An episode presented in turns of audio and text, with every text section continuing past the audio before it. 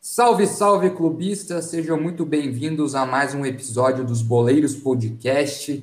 Aqui quem vos fala é João Kozer, estou mais uma vez com o Mano Bastian. Fala, meu irmão, fala, clubistas. Cara, depois de uns 15 dias aí, voltamos com, com essa série que a gente está há muito tempo no papel aí. E vamos que vamos, vamos para cima, né, meu irmão? E rapaziada, como vocês já devem ter visto no título, hoje é o segundo episódio da nossa nova série que estreou mês passado, Os Bastidores. E um pequeno e breve comentário sobre essa série, se você está assistindo esse segundo episódio por primeiro.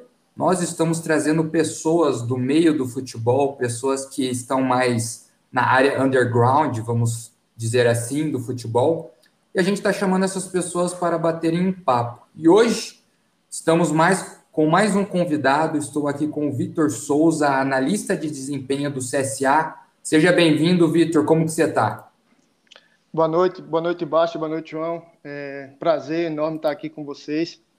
É uma honra receber um convite é, dos boleiros e estar aqui participando desse, de mais um episódio né, dessa série é, que, que vai contar um pouco do, dos bastidores do futebol brasileiro. E é super interessante conhecer a história de pessoas que que fazem parte do futebol e às vezes não aparecem muito, né? Vitor, eu acho que, cara, como todo episódio a gente começa, né? Provavelmente a gente vai começar. A gente sempre gosta de dar um norte assim para quem está escutando. Eu já queria fazer a pergunta clássica, cara. O que, que um analista de desempenho faz dentro do clube? Qual é a tua função no dia a dia? Perfeito. É, o analista de desempenho é o responsável por, como o próprio nome já diz, né, por avaliar o desempenho. É, e aí levar informações né, para as comissões técnicas e para os atletas, para que eles possam cada vez mais evoluir né, dentro do jogar da equipe. Então, basicamente, o que eu faço é coletar informações das partidas e aí né, das diversas dimensões do jogo, seja ela tática, técnica, né, física, né, de tomada de decisão, é, e passar essas informações para os atletas e para as comissões técnicas para que eles possam está é, tá evoluindo. E aí, obviamente, que né, não, não são todas as informações que a gente passa, mas aquelas que, que vão realmente serem é, positivas, né, que vão gerar um, para que, que eles possam evoluir. Então, no dia a dia, a gente, né, basicamente, a gente analisa o próximo adversário, né, e aí a gente faz a análise do jogo do adversário, né, dois, três jogos do adversário, né, para traçar um padrão de comportamento da equipe adversária a gente avalia a nossa equipe, então sempre após os jogos a gente faz um feedback para avaliar a nossa equipe. A gente faz análise de mercado também, né, que é analisar é, dentro das possibilidades do clube, né, dentro daquelas posições que o clube tem a determinada carência, a gente vai né, buscar atletas que tenham o perfil para se encaixar no modelo de jogo do nosso treinador, né, que possam ser contratados pela, pela diretoria. Então, é, a gente né, trabalha dentro da análise de desempenho com essas três vertentes, análise do adversário, da própria equipe e análise de mercado na prospecção de jogadores. Cara, interessante que você tocou nesse assunto do mercado, porque eu, pelo menos, particularmente, nunca achei que você. Eu pensei que era outra pessoa dentro do clube que tinha essa função. E, cara, uma coisa que eu sempre me perguntei, por exemplo, não sei se você vai me saber responder essa minha dúvida, mas, por exemplo, você, junto com uma equipe, analisa um jogador. Você traz o jogador, às vezes você analisa baseado, por exemplo, um técnico, que é aquele tipo de jogador, você traz. Cara, o que, que acontece, por exemplo, se eu trago um jogador que foi analisado pelo clube, o clube foi lá e investiu, e aí o técnico, depois de três meses, sai. É, querendo ou não, tipo, isso não é um empecilho dentro do clube de tipo você pensar, putz, o cara a gente trouxe exatamente porque era o tipo de jogo que aquele determinado técnico queria, mas agora a gente traz um técnico Y. Como que funciona esse negócio aí, cara? Tipo, é um problema para vocês? Essa pergunta é super interessante. Assim, não chega a ser um problema se, se o clube é um clube né, organizado que tem né, a padronização do seu modelo de jogo. Então, se o clube troca de técnico né, e ele traz um treinador que tem um perfil muito similar ao treinador anterior, ou seja, que vai jogar de acordo com aquele modelo que também é um modelo do clube, é, isso não faz tanta diferença. Agora, realmente, se eu trabalho num clube né, que não tem essa organização, né, se eu trabalho com gestores que não têm entendimento do que eles querem para o clube, né, de que tipo de modelo de jogo se quer, de que tipo de atleta se quer, aí é óbvio que se eu faço todo o investimento e eu mudo de treinador após 3, 5, 10 rodadas, isso vai causar um prejuízo enorme, né? E aí muitas vezes o jogador ele é afastado, o clube acaba que está pagando salário, tendo que tá, né, continuar investindo ali naquele atleta e ele não é aproveitado. Mas a tendência que eu vejo hoje é que os clubes se organizem cada vez mais em relação ao modelo de jogo, né? É, em relação à, à proposta para aquele clube. É, eu vejo né, equipes do futebol brasileiro aí cada vez mais consolidadas nesse sentido. Né? Inclusive o próprio CSA, que eu trabalho hoje, é um clube que, que tem essa característica. Então, é, o clube sabe o que quer, né? e talvez por isso eu tenha conseguido sair tão rapidamente né, da Série D e chegar a uma Série A, é porque o clube realmente sabe o que quer. Então, é, fica bem mais fácil e você acaba evitando esses erros. Né? O analista, é, a gente trabalha diretamente com, com o executivo em relação à, contratação de jogadores é, e a gente está sempre buscando informações para sofra o mínimo possível nessa adaptação a, a, chegar, por exemplo, aqui em Maceió, né? Mas é óbvio que né, cada atleta tem um histórico prévio, né? E às vezes acaba não se encaixando ou não se adaptando rapidamente e acaba levando certo tempo para para poder jogar na equipe, ou às vezes nem chega a jogar, mas a tendência é que, que isso seja diminuído cada vez mais, por isso que é importância, né? por isso é importante que o analista tenha, né, seja a peça fundamental nesse processo para que esses erros possam ser minimizados. É, é legal que você fez essa, quando o Koger trouxe essa indagação, você fez o comentário de ah, tem o estilo de jogo próprio do clube, né? Eu me recordo que tem vários clubes hoje que já têm estabelecido desde a categoria de base uma formação ali, um desenho tático pelo menos, e que ele mantém e vai mantendo para o time principal também. Tem muitos jogadores que às vezes a gente se pergunta, né, o que, que acontece, e eu acho que passa muito pela, pelo estilo de jogo. Por exemplo, vocês têm aí o Bruno Mota, que está voando, né? É um cara que, se não me engano, é artilheiro aí do campeonato estadual. E o Bruno ele já passou por vários clubes. Ele passou inclusive pelo meu clube. E eu lembro muito do pessoal reclamar que, mesmo ele sendo da base assim e tendo qualidade, o pessoal reclamava da questão de, pô, o Bruno tem habilidade, ele tem tal, é, a qualidade. Mas lembra a coisa de quando a gente falou do Paulo Henrique Ganso com o Patrick? Que, tipo Sim. tipo assim, o cara ele não tem estilo de jogo que o cara não vai se enquadrar.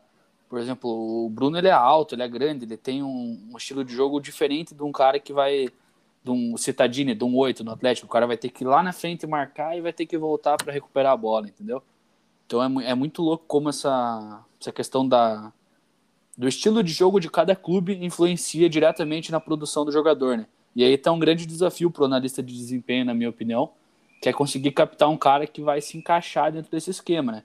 Porque por, por vezes você vai trazer um cara e de repente ele não vai conseguir se encaixar dentro desse esquema justamente pela questão física ou questão tática do cara desde a categoria de base. Então é muito interessante pensar nisso aí. Cara, só complementando o que você disse, um negócio que também, assim, eu queria entender é, isso hoje nessa conversa aqui, aproveitando que o Vitor vai poder falar sobre melhor sobre o trabalho dele, essa questão de tipo assim, é, o, o jogador ele passa pela, pela análise de desempenho.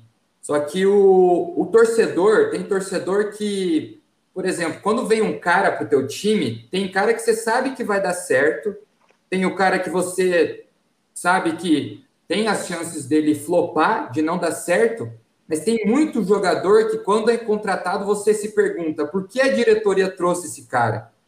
Tipo, tem coisa que já aconteceu comigo de eu ver um jogador vindo para o Palmeiras e eu pensar, mas cara, é, por que, que esse cara tá vindo? Tipo, as características dele não bate com o que o time quer.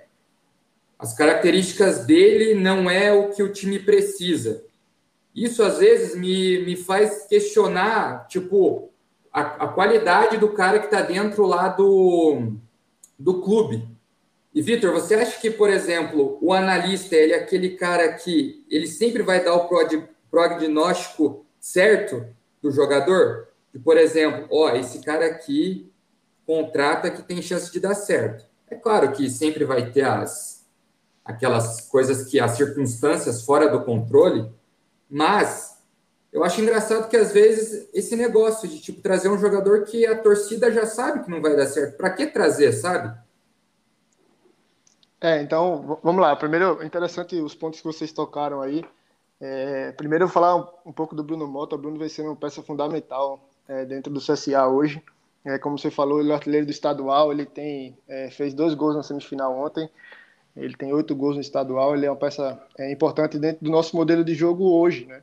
É, no início da temporada ele né, não vinha, vinha entrando nos jogos, vinha fazendo alguns jogos de estaduais, entrando na Copa do Nordeste, e aí ele teve uma sequência, e aí às vezes que o jogador precisa é disso, assim, é, de sequência para ganhar confiança, né, e aí ele, ele começar a render, né.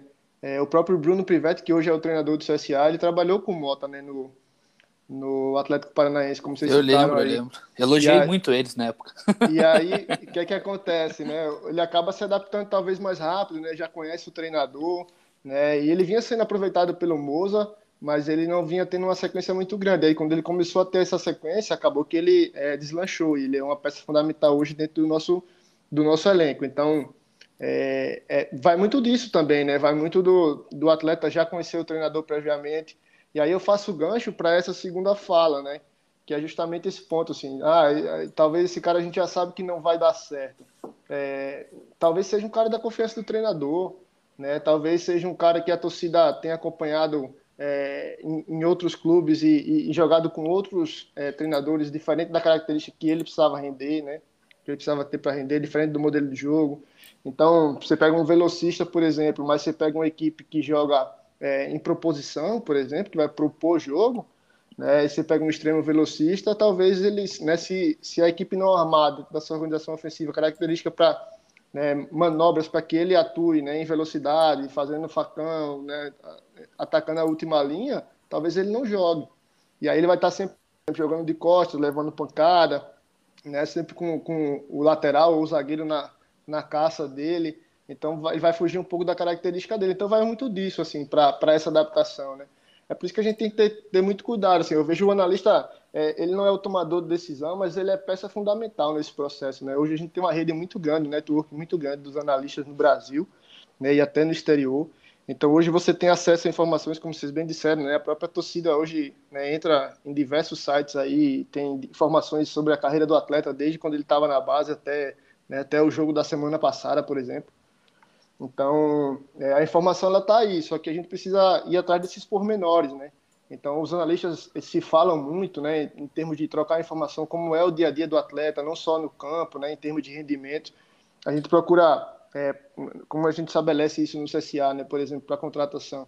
A gente assiste jogos completos do, do atleta, porque é muito fácil você receber um DVD de um atleta, você receber um link do atleta com os melhores momentos dele, né? Ali não tem quando ele erra, ali não tem quando, né, quais são as deficiências dele. Então, acaba que que a gente vai, vai buscar outras informações. Aí vai ligar para o analista daquela equipe para perguntar né, como é o cara no dia a dia. É, vai ligar para o analista para perguntar muito sobre as deficiências daquele atleta, né, como que ele reage em situações de pressão, por exemplo. E aí você pega dois, três, cinco jogos desse atleta para acompanhar o comportamento dele no jogo inteiro. E aí você consegue ter noção, né, dentro da, dos diversos momentos do jogo, como que, que ele se sai. E aí, se ele tem deficiências, quais são essas deficiências. E, e, como eu disse, assim, o analista é parte do processo, mas não é o tomador de decisão.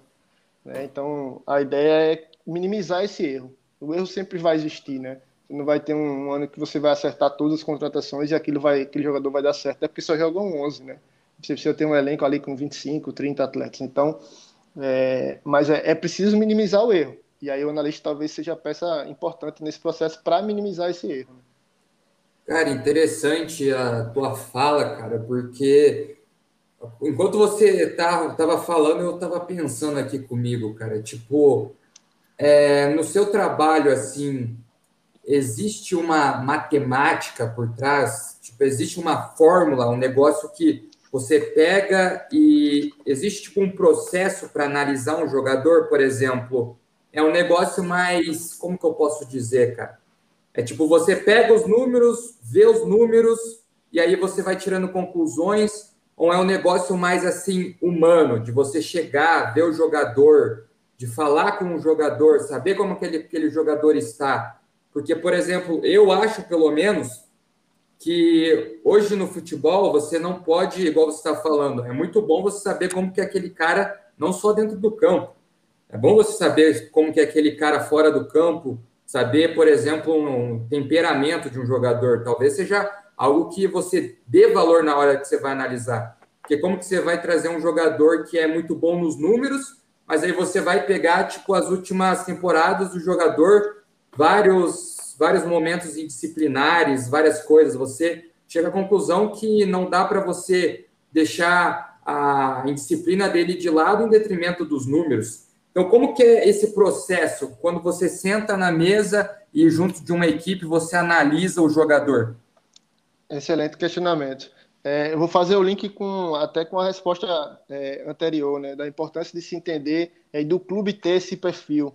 Então, para contratar, é importante que o clube tenha esse perfil é, já determinado, né? Então, por exemplo, hoje a gente trabalha com um grupo, né? Dificilmente você vai ter um, um, caso de indisciplina, a gente tem pouquíssimos cartões vermelhos na temporada, né? Então, já na contratação, esse lado humano do atleta, né? esse lado fora campo, se ele é um cara família, né? se ele é um cara de grupo, que, né? que agrega é, valor ao grupo, né? qual é o perfil de liderança desse atleta, isso tudo é, é, é investigado antes de uma contratação. É, em relação aos números, é, é, interessante tocar nesse ponto, porque a análise ela, ela é quantitativa, né? quando você fala muito em números, e aí é óbvio que é, os números são importantes, mas eles, fora de um contexto, eles, eles não dizem muita coisa, né? Então, por isso dá a importância também de buscar essa questão qualitativa, né? Não só do lado humano do atleta fora do campo, mas também a questão do comportamento dele é, tático dentro do campo, por exemplo. Então, é, se eu estou procurando, né, se a minha equipe é uma equipe que preza pela posse de bola, se a minha equipe é uma equipe que constrói né, desde da, da, da primeira linha defensiva, ou seja, com o goleiro, com os zagueiros laterais, né, se a minha equipe é uma equipe que raramente faz bola longa.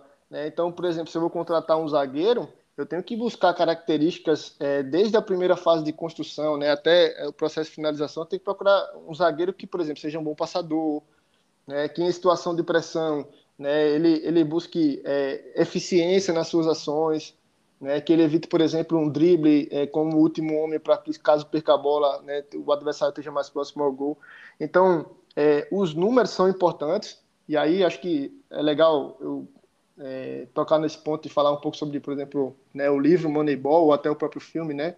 É, o Homem que Mudou o Jogo, né? Acho que é com o Brad Pitt o filme.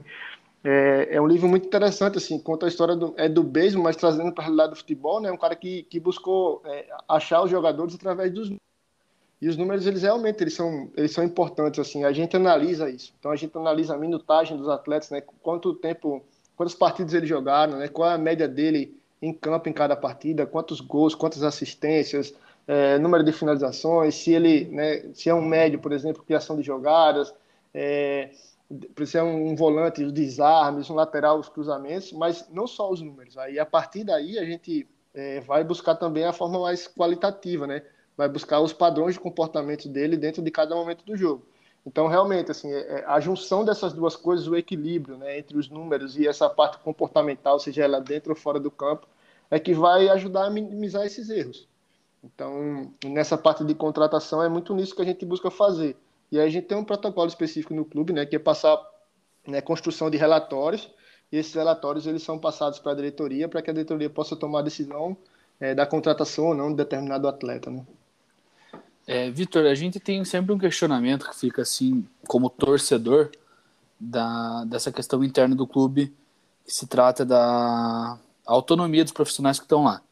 Por exemplo, assim, você é analista, você é um cara que estuda, trabalha diariamente com isso, e logicamente existe toda uma equipe, um corpo técnico que vai decidir a contratação, questão de escalação, é, a minha pergunta é, você, tipo, a tua rodagem não é só no CSA, você já trabalhou antes com isso, né, em outros clubes, imagino eu, pelo que eu lembro, inclusive, eu acho que eu vi no teu Instagram, e como que é, dentro do clube, como que o pessoal hoje em dia enxerga o analista de desempenho?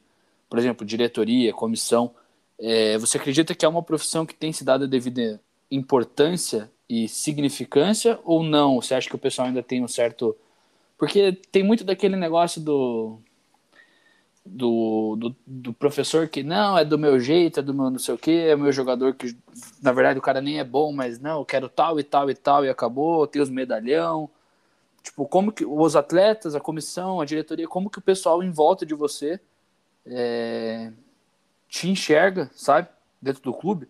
E se você tem um suporte que você acha que, que é justo, assim, que é bom, que é positivo, ou se você acha que ainda é um cenário meio novo, assim, ainda é uma coisa que o pessoal ainda está entendendo como funciona, sabe? Perfeito. É, rapidamente, assim, para a gente resumir um pouco da minha trajetória, né? Eu estou no futebol faz 13 anos, então desde 2008 que eu, que eu trabalho com futebol profissional, seja em categorias profissionais ou categorias de base, então já atuei como preparador físico, já atuei como treinador, já atuei como auxiliar técnico, como analista, então eu já, já passei por diversas é, funções e profissões dentro do futebol que me permite ter essa visão mais ampla e, e uma coisa que eu aprendi é respeitar as hierarquias, né? Então, quando você fala assim, ah, tem um grupo, né, de, né, e aí não, não só no CSA hoje, mas né, trazendo isso para trás da minha carreira, né, desde quando eu, eu trabalhei no Nacional de São Paulo em 2008, né, trabalhei fora do Brasil no Canadá em, em, na sequência, depois Inter de Limeira, e aí é, de, equipes da, da, segunda divisão de futebol alagoano, Porto Calvense, equipe de primeiro ano é, que foi rebaixada, né, como Dimensão Capela, o Cururipe que brigou para chegar nas semifinais e hoje eu estou é, na minha segunda passagem pelo CSA. Trabalhei na base e agora fui efetivado no profissional. Então, é, o analista ele não está só nesse processo. Né? Eu, eu, entendo assim, quando você fala assim, ah, tem treinador que não liga muito para analista. É, no cenário que eu vivo hoje, é, eu não consigo imaginar um clube que disputa a Série B do Campeonato Brasileiro sem um analista. E aí, hoje nós somos em dois lá no CSA, eu e o Douglas Sarton. Né? O Douglas está há mais tempo que eu, inclusive, no clube. É, e hoje, não só dentro do departamento de análise, não são só os dois analistas. A gente tem dois auxiliares, né? um da casa, que é o Adriano Rodrigues, e, e o Julia Tobá, que é o, o auxiliar direto do, do, professor Bruno Pivetti. A gente tem o professor Bruno Pivetti, a gente tem... É, pessoas né, que, que trabalham em torno é, desse processo de contratação é, e, e, do processo de trabalho do analista em si, no dia a dia. É, a gente tem é, pessoas que, que dão esse suporte da diretoria. Né? A gente tem o Rodrigo Pastana, que é nosso executivo de futebol. Então, é, vejam a quantidade de pessoas né, que trabalham em prol é, desse processo. E aí, quando você fala assim, ah, em relação à autonomia, né, hoje a gente tem total autonomia, por exemplo, para trazer um jogador né, e apresentar para esse grupo de pessoas é, para executar, executar nossas funções. Hoje a gente tem total autonomia, então o departamento ele é, ele é completamente independente do processo. Eu trabalhei no Sergipe na Série D em 2019 e também era assim. Então acho que vai muito do perfil do clube, né? Voltando, eu acho que as coisas estão muito linkadas, assim, não dá para a gente enxergar o futebol sem enxergar essas coisas em, em conjunto, né? É, se o clube tem essa visão né, de, da importância do analista, né, independente de quem é o treinador, independente do, dos processos que vão ocorrer ali, é, o departamento precisa ter autonomia. Né? Então, é, não que o analista vai dizer o que, né, o que deve ser ou não fazer, a decisão final, como eu disse, né, precisa respeitar as hierarquias. A decisão final para uma contratação, por exemplo, ela é do executivo, uma decisão final para a escalação, para a estratégia, para, enfim, para treino, processo de treino, ela é do treinador mas o analista faz parte desse processo. Então, é, é, é uma decisão conjunta, assim, e eu, particularmente, nos clubes que eu trabalhei, nunca tive problema em relação a, a, a lidar com o treinador, a lidar com os jogadores, a lidar com a diretoria. É, sempre fiz o meu trabalho da, da melhor maneira possível. É, e eu, particularmente, nunca, nunca tive esse tipo de, de problema né, em, não, em, em deixarem de respeitar o meu trabalho, mas acredito que se isso um dia ocorrer, né, se eu for contratado pelo clube e o treinador, por exemplo, não quiser as minhas informações ou não né, achar que não é necessário o meu trabalho, eu continuarei fazendo para o clube, né, porque eu fui contratado pelo clube, não pelo treinador. Mas isso é, nunca aconteceu comigo até hoje, nesses 13 anos de carreira. Cara, esse negócio aí de, de hoje em dia o futebol, você não chegar ao clube, a instituição sem um analista, eu acho que é uma grande verdade, porque eu acho que o, o clube ou o técnico que se coloca, ele está se colocando uma barreira para ele mesmo, não trabalhar junto com outros profissionais ali dentro do corpo técnico. Porque, querendo ou não, igual você estava falando, hoje a maioria dos times do primeiro escalão do futebol brasileiro e do futebol mundial trabalham com analista, trabalham com pessoas que vão querer tirar o melhor ali do time e também do atleta. Uma questão que eu acho engraçada aqui no Brasil, por exemplo, é quando é um negócio mais de torcedor agora. Por exemplo, tá, vai ter dia de jogo. E aí o, o torcedor ele vê a escalação que sai lá no Instagram, no Twitter, primeiro, ou no Facebook, que seja. Às vezes ele vê uma peça ou vê que o técnico mudou o time de uma forma diferente do último jogo e acha aquilo surreal. Só que ah, eu até entendo o torcedor, porque é a paixão, né, cara? Igual a gente estava falando de quando, por exemplo, traz um jogador e o torcedor fica se perguntando por que está trazendo esse jogador? Tipo, qual que é a. Qual que é. Para que, que quer ele aqui? Se na visão de torcedor ele não cabe no time. Eu acho engraçado quando, por exemplo, as cornetas começam antes da bola rolar, porque às vezes o, o técnico ele faz uma mudança, mas a gente, agora conversando com você, a gente percebe, cara, é uma mudança que faz total sentido dentro do corpo técnico. Porque eu acho muito difícil, por exemplo, vai ter jogo do CSA final de semana, o técnico simplesmente jogaram, é, mudar um jogador sem nenhum fundamento. Tudo deve ser analisado. Sobre essa questão de análise de jogo, é, esse negócio de. Eu imagino assim: rola um negócio de tipo assim, vocês ficam um dia inteiro assistindo partidas e partidas do time adversário, observando jogadores chaves, ou é um negócio assim mais cada um faz sua parte, depois a gente se junta e discute? É, legal, legal esse posicionamento. Primeiro, da questão da, das trocas de uma partida para outra, né? E aí eu vou, vou abrir o leque, né? Eu falei aqui do departamento de análise, mas a gente tem o departamento de fisiologia, o departamento de nutrição, é, o departamento médico, né? Que envolve os médicos e a fisioterapia. É, então, tudo isso é. Então, por exemplo, é, aqui a gente foi jogar uma partida pela, né, pela penúltima rodada do, do, do campeonato estadual, né? E aí um campo que é diferente do que a gente está acostumado a trabalhar, um campo né, mais duro, é, que isso poderia causar, por exemplo, problemas para atletas que têm lesão de joelho. É, então, às vezes há uma mudança na equipe em decorrência disso. É, a gente jogou quarta-feira, a gente jogou sábado, a gente jogou terça e vai jogar sábado novamente. Então, é uma sequência muito grande de jogos para né, os atletas. Aí, ainda esse ano, a gente está vivendo uma pandemia, né, tem essa questão do Covid que né, os atletas também estão expostos, é, por mais que a gente teste né, todo, todo jogo, mas os atletas também estão expostos, então é, é, difícil, às vezes essas mudanças elas, elas vão ocorrer, às vezes é por questão tática do treinador, então você vai pegar uma equipe que você precisa é, de um jogador é, mais técnico ali no meio campo, né, você precisa de um jogador de mais velocidade, e tudo isso influencia na, é, dentro das características do adversário, influenciam para essa mudança, né? Então, é, não é só, não é mudar por mudar, né? Como vocês disseram aí, é, tem todo tem toda uma questão anterior, tem, tem todo um processo prévio para que isso possa é, ocorrer. Então, é, isso, isso influencia muito assim nessas mudanças que ocorrem, né? Às vezes já ali uma, duas mudanças dentro da, da, da equipe padrão que vem que vem jogando. É, em relação a a segunda parte né, do, seu, do seu questionamento é, é realmente assim. É, a gente precisa ter, ter muito cuidado né, com essas situações, é, principalmente porque, porque eles processo de, de exposição né, muito grande e, e, a gente precisa ter, ter todo esse cuidado. Mas, enfim, faz parte do processo do jogo, faz parte do processo essas questões das mudanças. E faz parte do jogo e a gente tem uma equipe né, técnica por trás para que essas mudanças sejam né, causem menos danos possíveis para a equipe. Vocês é, estavam comentando né, sobre o fato da gente assistir jogo o tempo todo, né? E é, é basicamente isso, assim. Antes de entrar para gravar o podcast com vocês, eu estava assistindo o jogo. Tá rolando agora é, simultâneo aqui a, a semifinal do estadual, né? O próximo adversário nosso. E eu estou aqui na expectativa para saber quem é, né?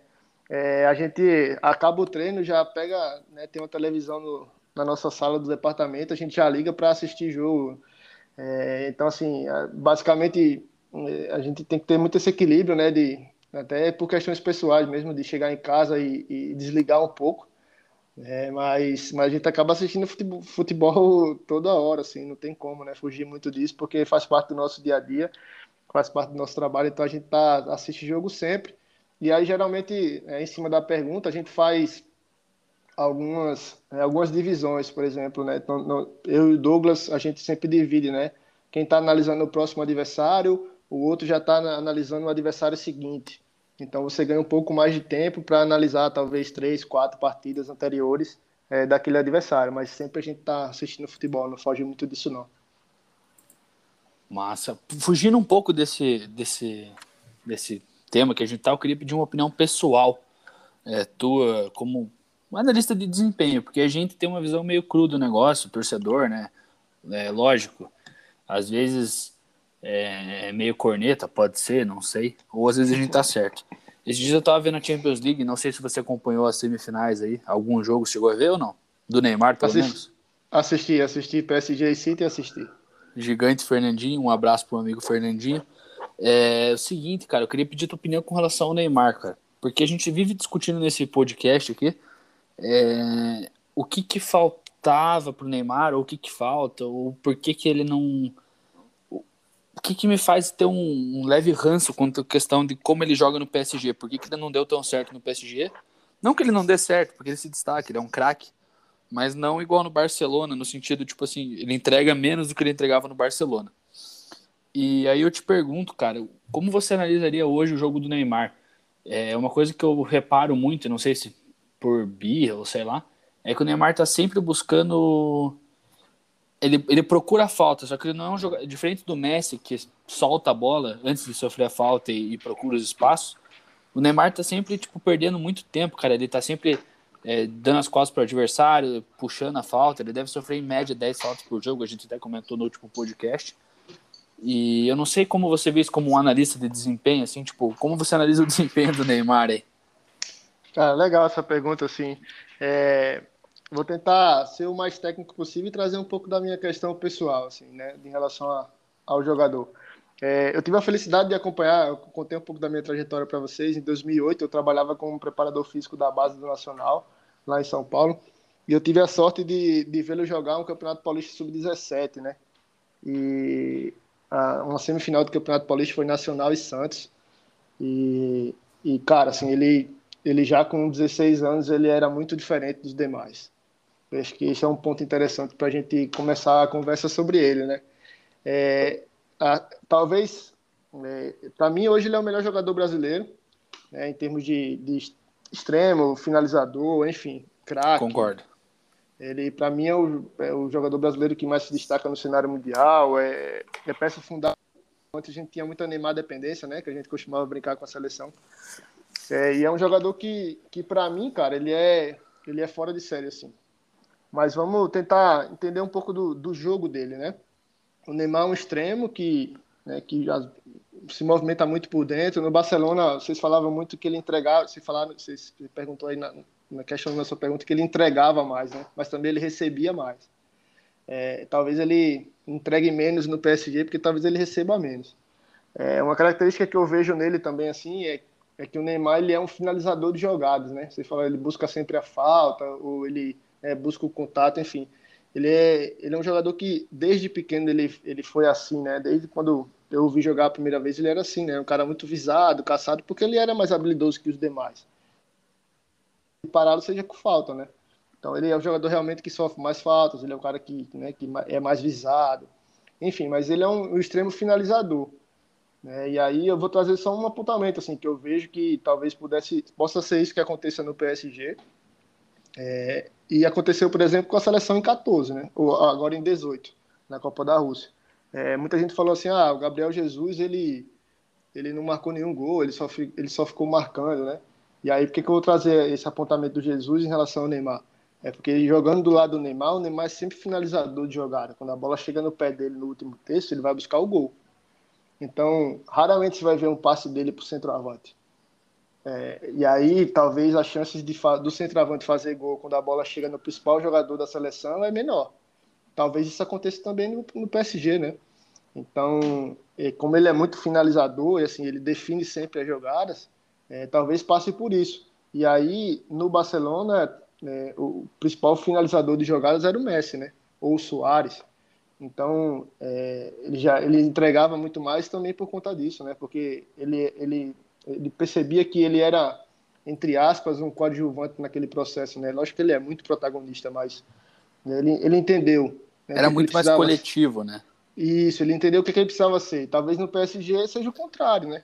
Ele, ele, ele, ele sabe da responsabilidade que ele tem que ser de protagonista, então talvez passe por isso também, né? Cara, faz total sentido isso aí, na verdade, velho. Pensando aqui. Porque... Foi o que a gente falou no último episódio, Cozer, de tipo assim. É, quando tinha um, o, Bar o Barcelona era muito coletivo. Era um. Né? E sem contar que tinha Iniesta e Chave passando a bola para ele, não é, Paredes e. e com todo o respeito. É, passa é. por aí, cara. É muito por aí mesmo. Mas da própria seleção eu me irritava com a questão de, tipo, Pode ser que seja uma coisa que a gente acaba percebendo às vezes, mas, cara, eu queria até ter esse número aqui, mas o Neymar, ele, cara, a todo momento ele tá sofrendo falta.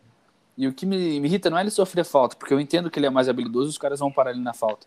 É o local onde ele tá sofrendo. Tipo, ele tá sofrendo sempre ali no meio-campo, andando para trás, entendeu? E aí eu não sei se também parte do jogo do cara, sabe?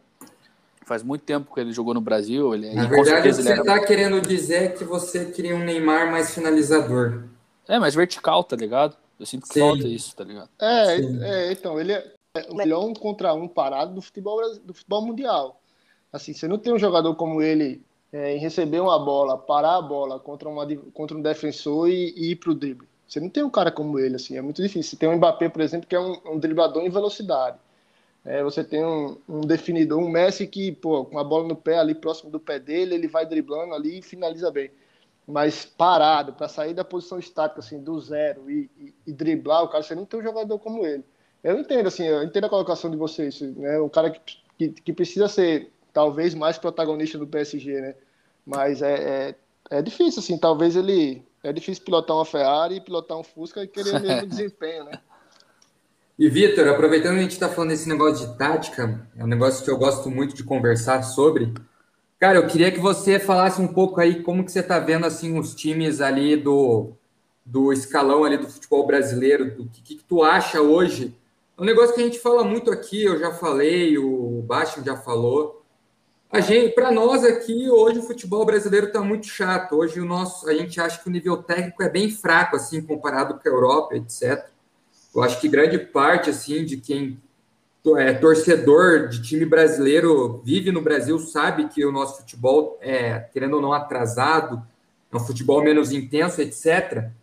Mas, cara, eu queria saber de você, você vendo assim o futebol brasileiro, a forma como as principais equipes do, do Brasil jogam, que, que tu vê, cara, que tipo assim, por que, que a gente assiste um jogo do, do Brasileirão e depois a gente assiste um jogo da Champions League e a gente parece que está assistindo outro esporte, cara? Cara, é, é legal essa pergunta, assim.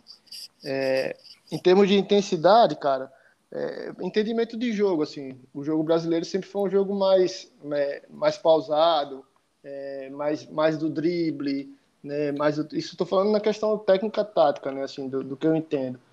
É, já o, futebol, por exemplo, na Inglaterra, é um futebol mais, mais intenso, mais curto, o espaço efetivo de jogo é menor, ou seja, o cara tem que tomar a decisão mais rápido, cada vez mais rápido. Eu acho que a ida dos nossos jovens, cada vez mais jovens, para o exterior também influencia muito na qualidade do nosso jogo aqui. É, é, não sei, eu não gosto de dizer, pô, os treinadores, muito se falou aí, né, que os treinadores estão atrasados. Não vejo tanto assim, cara, assim é lógico você pegar comparar né, treinadores brasileiros que atuam na Europa e, e, e, treinadores argentinos, por exemplo, você tem muito mais argentinos, mas não sei se, se não é pelo processo. É, em termos do jogo, cara, eu, eu particularmente, assim, eu entendo que é um jogo diferente, eu entendo que é um jogo diferente, é, eu entendo que a intensidade talvez possa ser diferente, é, o jogo é um pouco mais intenso lá fora, mas, cara, pega, pega outros cenários aí também. Pega futebol, é, futebol espanhol, né, futebol italiano. Tem jogo que é duro de assistir também, né?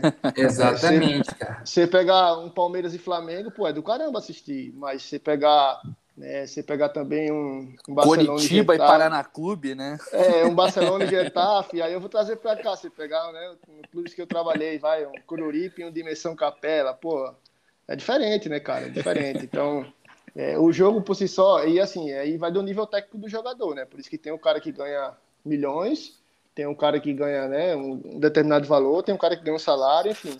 É muito desse sentido, assim, não no sentido do dinheiro, né? Entendeu o que eu quero dizer? É do, tomar decisão mais rápido.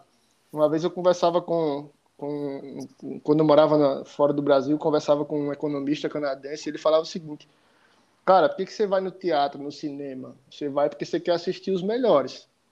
Né? Então, é a mesma coisa no futebol, cara. É, porque que né, muita gente mais assiste, prefere, muitas crianças hoje preferem assistir a Champions, preferem assistir do que porque você quer assistir os melhores, cara. E, infelizmente, hoje os melhores estão na Europa. E aí é. são os melhores do mundo inteiro, não só os melhores do Brasil, os melhores do mundo inteiro. E aí entra a questão da grana, né? A grana é grana e não tem. Cara, é pegar o Flamengo e Palmeiras hoje, aqui no futebol brasileiro. É isso aí, é a grana. É grana para contratar, é grana para investir, é grana para dar melhor condição para o cara treinar, para o cara jogar, enfim. É, mas vamos falar de nível técnico. O Real Madrid jogaria a Série B, Vitor? E é, ganharia? É, Carlos Alberto, né? É difícil. Né? Cara, eu tenho uma pergunta melhor, velho. Uma pergunta melhor. Eu tenho uma pergunta melhor pro Vitor. Vitor, você lembra que aquela vez que o Jorge Jesus estava treinando o Flamengo, ele falou, né, que se o Flamengo jogasse na Inglaterra, seria um time que brigaria, tipo, no top 6 lá da Premier League. Vaga na Champions. É. Cara, o que, que você acha disso? Tipo, o, o time do Jorge Jesus, a gente sabe que é fora da curva. A gente que é, tipo, não sabe nada de tática, intensidade, a gente sabe que o negócio foi fora da curva. Você confirma que realmente era um time cabuloso, assim, que se jogasse na Europa ia dar trabalho. O Flamengo de 2019 ia dar muito trabalho em qualquer cenário do futebol mundial. Deu, deu, a, a comparação é com o Liverpool, então, na final do Mundial, deu, deu trabalho. É, acho que nos últimos 15 anos é a primeira equipe que teve, por exemplo, mais posse de bola do que um, a equipe sul-americana que teve mais posse de bola do que um europeu. É, então, e assim, foi um jogo muito, muito disputado, muito equilibrado. Não houve tanta diferença técnica para o Flamengo. Então, assim, é, aquele Flamengo especificamente de 2019 com qualquer clube de futebol mundial. Mas é, é difícil assim, a gente especular se o Liverpool jogaram, né? É mais fácil a gente analisar em cima daquele jogo. Mas é difícil especular assim, né? É, o nível técnico realmente assim, é difícil, é, é menor, concordo com vocês hoje, nosso, do nosso futebol comparado ao futebol europeu, mas muito em cima do que a gente já discutiu anteriormente, né?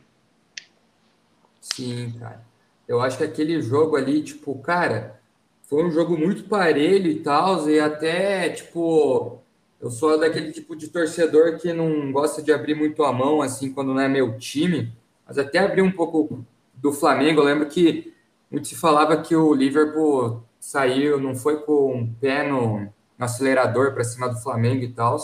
Mas talvez a gente, se a gente olhar pelo outro lado, talvez o Flamengo que fez o Liverpool não ir com o pé no acelerador, né, cara?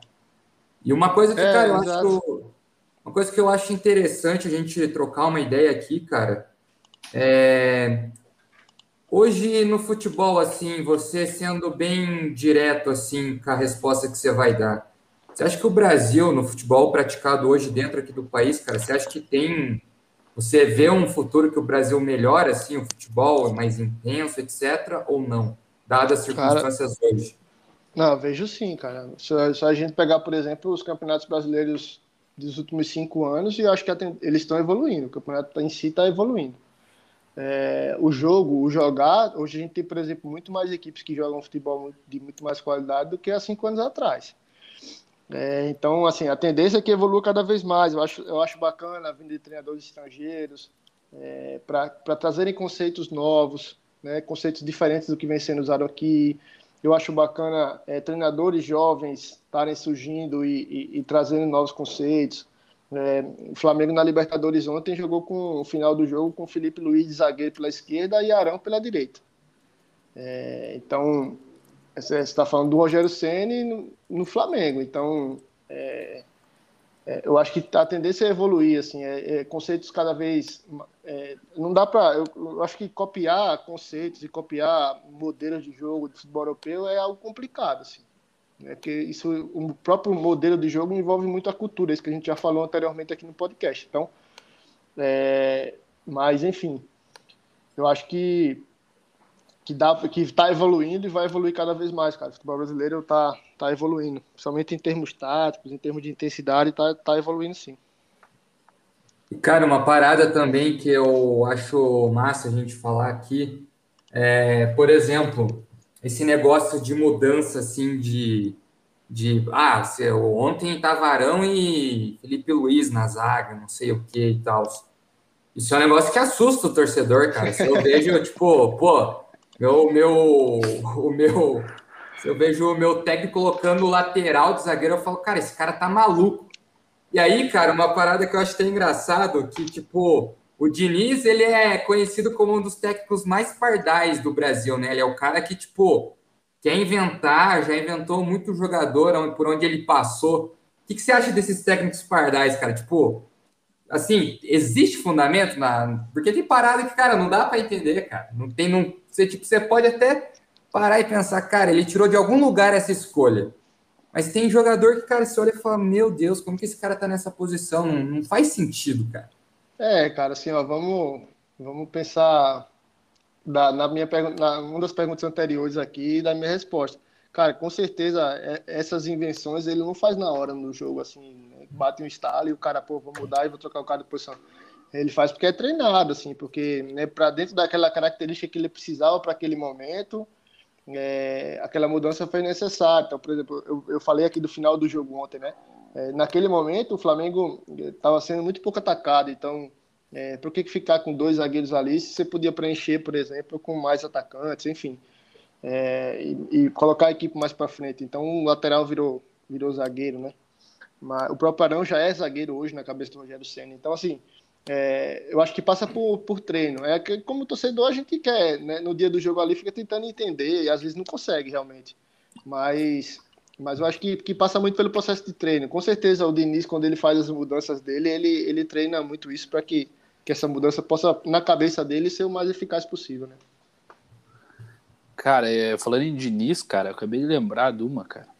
Isso que o Bruno, o Bruno, o Bruno Pivetti, eu gosto dele, cara, bastante mesmo. Ele trabalhou com o Autuori aqui em 2016, se eu não me engano. E ele era meio que a cara ali, porque o Autuori já estava naquele processo de virar manager do clube, né?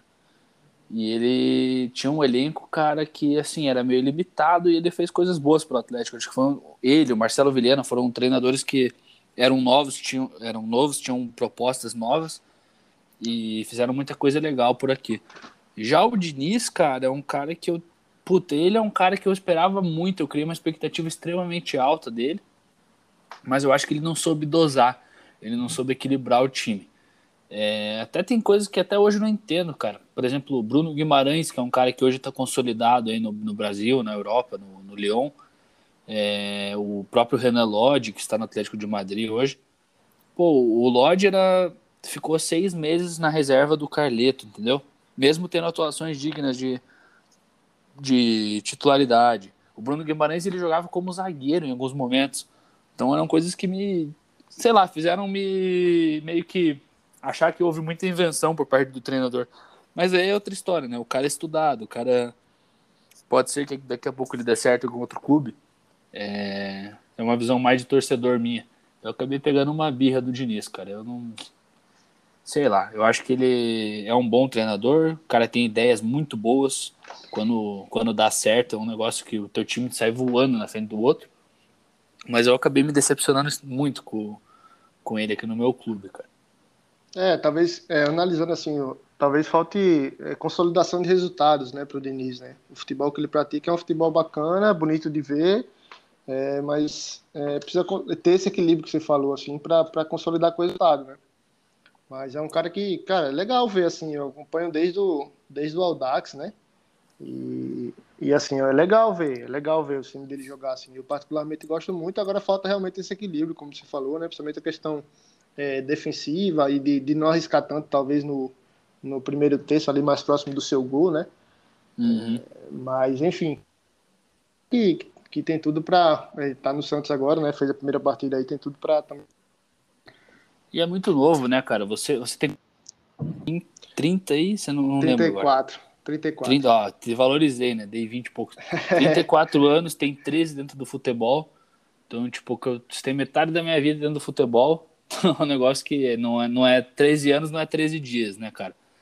E aí eu fico me, me perguntando, cara, será que, tipo assim, o futebol é meio ingrato, né, cara? Porque você fica, às vezes, muito tempo para dar certo. Hoje a gente vê muitos treinadores é, antigos aí no futebol e é sempre aquele entra e sai de técnicos. Esse tempo o Dorival estava sendo apresentado no meu time, tipo, depois de 3, 4 anos, o cara já tinha se aposentado, voltou. Hoje o Altuori tá aqui, que foi campeão mundial em 2005 com o São Paulo.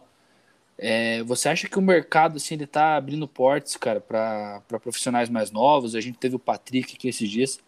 E o futebol tá mudando muito, tá virando muito mais coletivo. Hoje não tem mais o negócio ah, o treinador tal, o jogador tal, tá virando um, um conjunto, né, cara? Eu acho isso que é, acho isso muito válido.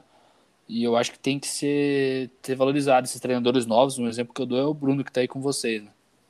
Sim, sim, com certeza. Eu acho que é, para quem, quem se capacita, né, para quem, quem busca entender o jogo, e aí eu não falo só de estudar, né, de fazer uma graduação, enfim, fazer as licenças, eu estou falando de entender o jogo, de né, buscar capacitar o processo de treino, né, que eu acho que é um negócio que, que mudou. Né? Então, por exemplo, a gente, né, não é porque ah, eu fui jogador né, e eu treinava de um jeito há 20 anos atrás que isso vai dar certo hoje. Cara, mudou, né? o processo mudou, o jogo mudou, é, eu costumo dizer que o jogo muda a cada quatro anos, né? Então, se você pegar as Copas do Mundo aí for analisar as Copas anteriores, é, é um jogo diferente. Então, a cada. Né, você tem aí quatro, no mínimo quatro anos, o jogo já é um outro jogo, né? Em termos de intensidade, em termos de proposta tática, em termos de, de ocupação de espaço, enfim. É, o jogo muda muito. E, assim, se você estuda, se você se capacita, né? Independente de você ser novo ou não, é, aqui no CSA, por exemplo, passaram nos últimos anos, né? A gente tem o Barbi, Maurício Barbieri, que é o treinador do, do, do RB Bragantino. É, passou por aqui é, Eduardo Batista, campeão brasileiro pelo Mirassol. Passou por aqui é, o Moza, né, hoje treinador da e agora está o Bruno. Então, assim, eu, é, aquilo que eu falava para vocês de organização e perfil, né, entendimento do que se quer, né, o clube aposta muito nesses, nesses treinadores mais jovens que tenham conceitos, né, que, que tragam para os jogadores né, o porquê, muitas vezes, do que eles fazem, né, que tragam metodologias de treino que sejam é, eficientes, que, que, que criem é, um modelo de jogo bacana para a equipe, um estilo de jogo bacana para a equipe.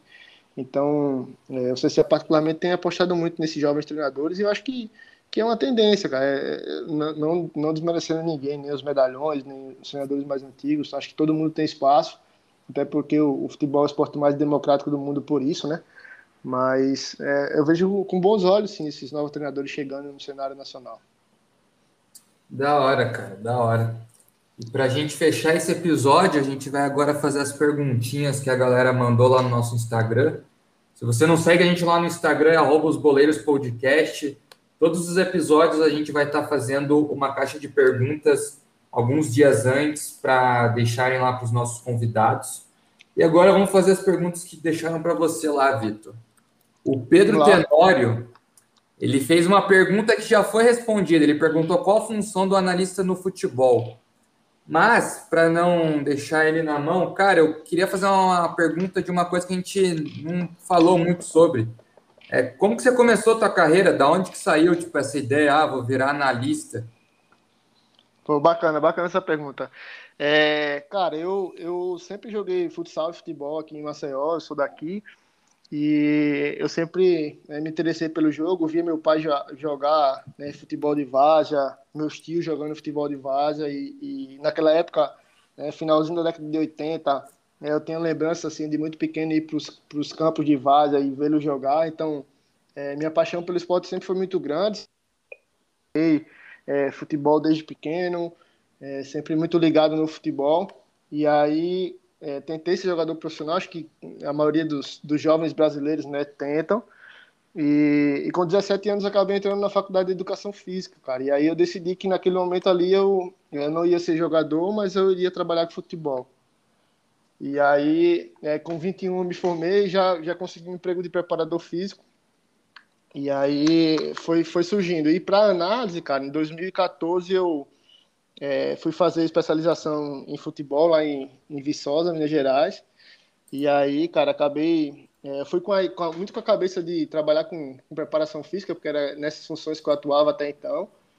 E, e aí, na especialização, eu, eu fui picado pelo, pelo bichinho da tática lá e acabei mudando completamente a minha visão. Eu já tinha trabalhado como treinador antes, mas acabei mudando a minha visão assim e, e comecei a entender o jogo de uma outra forma. Eu costumo brincar, né, quando dava aula na, nas faculdades aqui, que é como mudar o óculos, né? Eu botar uma o jogo. Cada vez que você estuda a tática, que você entende de tática, você enxerga o jogo de uma maneira diferente. E, e aí isso foi, foi me picando e acabou que, que eu, eu acabei entrando para a área de, de, análise, fiz a, a, licença da CBF, o curso da CBF de análise é, de desempenho e acabei atuando nos clubes aqui, né? Iniciando nos clubes aqui de Alagoas, né? Muitas vezes trabalhando de graça para mostrar meu trabalho, até que é, hoje estou no CSA. Então, é, eu sempre quis trabalhar com futebol, antes era com preparação física, mas acabei mudando minha visão e hoje e hoje trabalho com análise nos últimos 3, 4 anos, aí já estou é, focado só na análise. Massa, massa. O Gabriel Eng, ele perguntou, qual a maior dificuldade na sua área de trabalho? Cara, boa pergunta, sim. acho que a maior dificuldade é dormir pouco. É, é, a gente assiste tanto futebol, a gente faz tanta análise, a gente, é, a gente descansa muito pouco, mas faz parte do processo, né? Faz parte do jogo, faz parte do trabalho. É, em termos de é, é, a gente comentou sobre ter autonomia, né? Eu particularmente sempre tive muita autonomia no meu trabalho, mas talvez seja uma dificuldade, assim, para alguns analistas é essa questão de não ter autonomia para trabalhar, né? É, você, você trabalhar em produto, fazer as análises, o treinador nem nem olhar para aquilo que tu, tu apresenta, então acho que isso seria uma das principais dificuldades, mas graças a Deus nunca nunca passei por isso. Mas eu iria muito nesse sentido, assim. É, acho que levando para esse lado do, do dia a dia, assim, é não ter autonomia, né? Da hora, da hora. O Murilo Klein, ele perguntou aqui, qual que é o seu objetivo maior dentro do, da sua função? Tipo, eu acho que ele quis dizer no sentido de que você almeja trabalhar num num clube grande, fora do Brasil. Excelente pergunta, sim. Acho que todo, todo profissional que trabalha com futebol almeja chegar à seleção brasileira, né? É, comigo não é diferente, cara. Eu, eu particularmente assim tenho isso como, como meta, como objetivo de vida. É, pode nunca acontecer, mas vai me levar para lugares muito próximos disso, né? Eu nas minhas primeiras passagens como como preparador físico eu vi isso de um treinador, né? É o teu sonho ele pode é, não te levar onde tu quer, né? Mas ele vai te deixar muito próximo disso. Então eu, eu almejo sim seleção brasileira e, e, e vou trabalhar para isso. Mas se não que eu vá, né? Hoje eu trabalho na equipe de Série B, que eu posso chegar a uma Série A, disputar competições internacionais, né, que eu posso chegar à seleção do meu país, se não for do meu país, que seja de um, é, de um outro país, disputar uma Copa do Mundo, enfim. É, acho que não, não foge muito disso. No dia que eu deixar de sonhar isso, eu prefiro não estar tá trabalhando fora no futebol, né? Mas, cara. É, o Berfaria ele perguntou: acontece de indicação de técnico passar por cima da opinião dos analistas do clube? Cara, é, a, a, o processo de decisão é, é, muito do treinador, né? Aquilo que eu falava de hierarquias, né? Sim. É, então, o, a decisão final, ela, ela basicamente é do executivo, quando tem esse cargo no clube, e do treinador. O analista vai dar esse suporte, né? Vai trazer informações para que eles possam é, é, contratar. Então, não é passar por cima, né?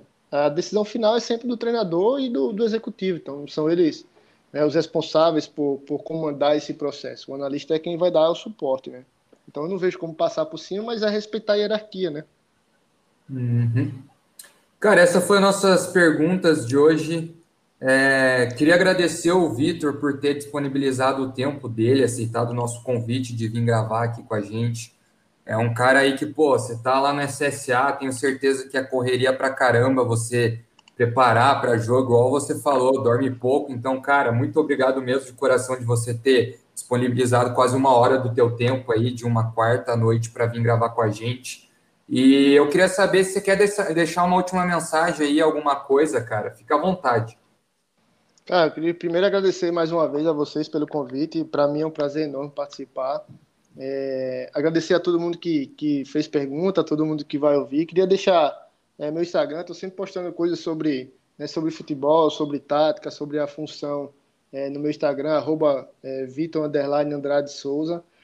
É, agradecer demais a vocês, dizer que, cara, se você quer trabalhar com futebol, né, quem está nos ouvindo, né, que tem esse, esse sonho, essa vontade, é, não é fácil, mas se você persistir, batalhar, tiver coragem, né, e buscar conhecimento, as oportunidades elas vão aparecer. E aí, quando elas aparecem, é preciso agarrar.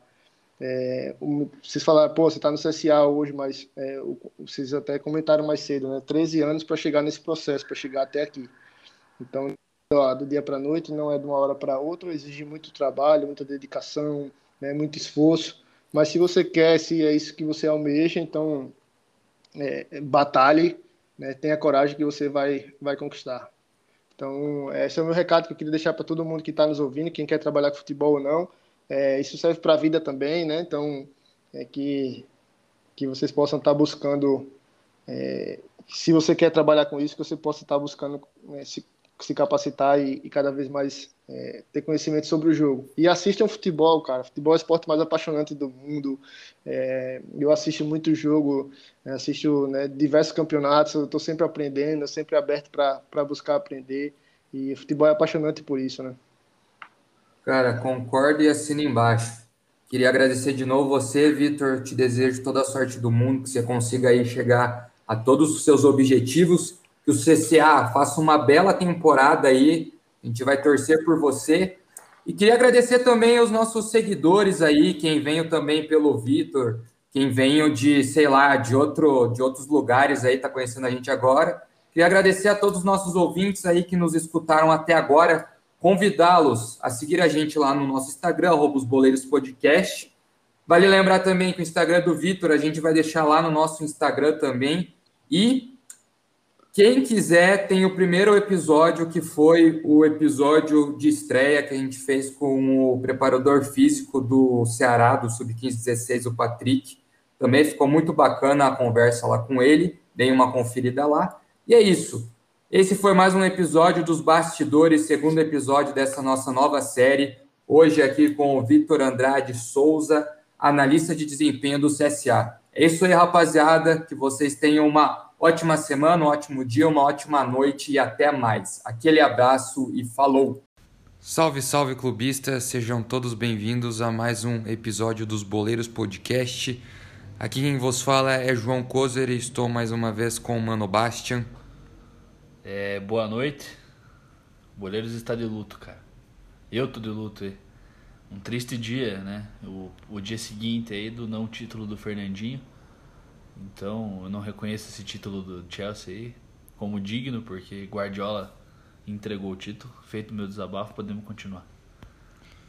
E rapaziada, como todos puderam assistir no dia de ontem, no sábado, o Chelsea foi bicampeão da Champions League, ganhou em cima do Manchester City, um jogo de 1 a 0, onde o Chelsea dominou o Manchester City, ao contrário do que muitos achavam que ia ser um espetáculo do futebol de Pep Guardiola, não do futebol dele, mas do time dele. Muitos achavam que o Manchester City ia ser o time que ia ter as melhores chances, mas foi totalmente ao contrário. Na minha opinião, eu vi um Chelsea que anulou totalmente o meio de campo do Manchester City, não deixou o De Bruyne jogar, não deixou os três meias do Manchester City conseguirem fazer nenhum tipo de jogada no meio de campo e quando ia para as laterais do campo, os dois alas do Chelsea sempre estavam marcando muito bem o Sterling e o Mahrez. Então acho que o Chelsea foi o time que teve as melhores chances porque quando tinha a bola no pé, era um time muito agudo que sempre terminava a jogada, sempre finalizava e finalizava de uma forma muito rápida. Chelsea jogou bem pra caralho e realmente não sei o que aconteceu com o Manchester City, eu acho, na minha opinião, eu acho que o Guardiola errou na escalação inicial e ele não ter entrado nem com o Rodri nem com o Fernandinho foi o que matou ele no jogo, porque esses dois jogadores Talvez até mais o Fernandinho ia cadenciar bem melhor o jogo, porque pelo que a gente viu era a proposta do Manchester City cadenciar a bola para conseguir no toque de bola achar espaço numa linha defensiva muito boa do Chelsea. Porém, eles não conseguiam, e aí quando perdia a bola no meio-campo, era aqueles contra-ataque. Foi numa dessas que saiu aquele gol do Havertz. É, o que muita gente achou é que o Ederson saiu mal, mas eu acho que não foi tão mal assim. Até porque que quando ele foi dar um encontro no Havertz, ele já estava fora da grande área, então se ele desse uma falta ali, provavelmente ele podia ser expulso. Talvez ele poderia ter esperado um pouco mais. Porém, o, o Tchevchenko já estava vendido no lance, não tinha como chegar no Havertz. Eu acho que a decisão do Ederson foi acertada e foi isso, um belo jogo e o City não nem nem fez o Mendy sujar o uniforme.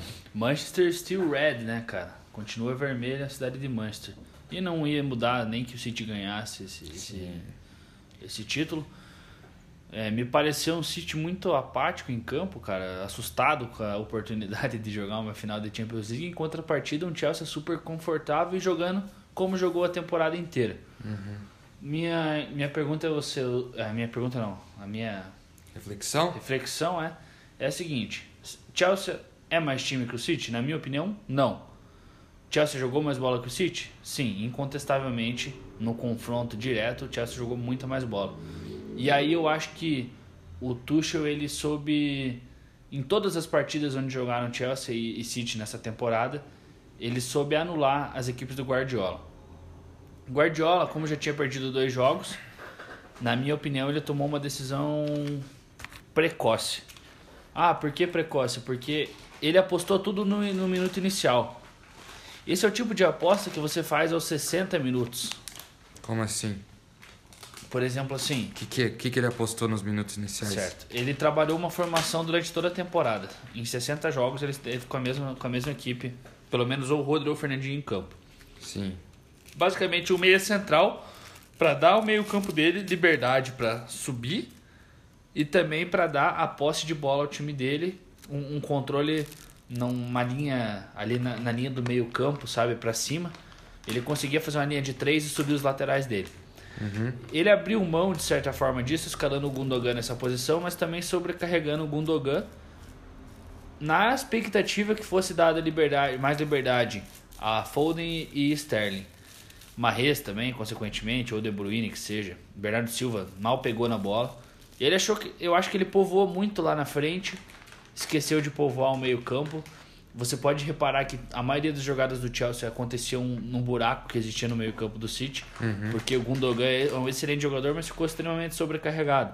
Até porque ele não é um meia de marcação, né? Ele é como que fosse um segundo volante, assim, é um oito, né? Diferente do Rodri ou do Fernandinho. É... Antes da partida eu até comentei, eu falei, poxa, é, o Sterling, pela horrível temporada que ele fez, foi coroado com essa escalação, né? Sterling fez uma péssima temporada no Manchester City e foi coroado com a escalação na final e 60 minutos em campo.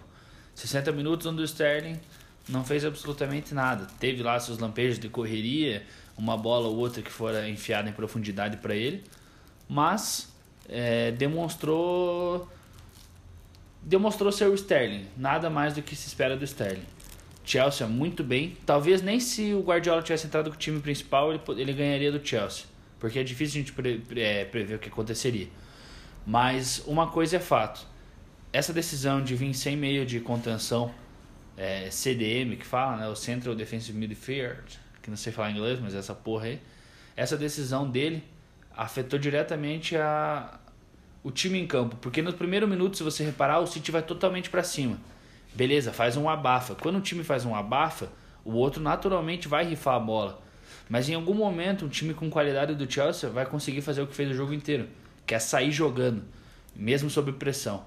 Então a pressão do City surtiu efeito nos primeiros 2, 3 minutos. A partir do minuto 10, a pressão do City já não surtia efeito e o Chelsea começava a conseguir impor o jogo dele. Eu percebi uma coisa, tipo, eu, o City ele tentou fazer uma pressão, mas eu lembro que durante o jogo inteiro quem mais conseguia pressionar a bola era o Chelsea no sentido de não pressionar no ataque na defesa, quer dizer.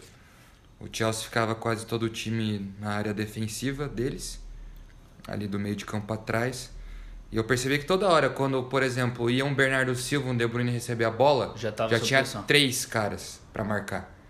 E ele não tinha passe, tipo, é, tava nítido que quando o o Chelsea tinha muito campo para tocar a bola, enquanto o Manchester City parecia que não tinha.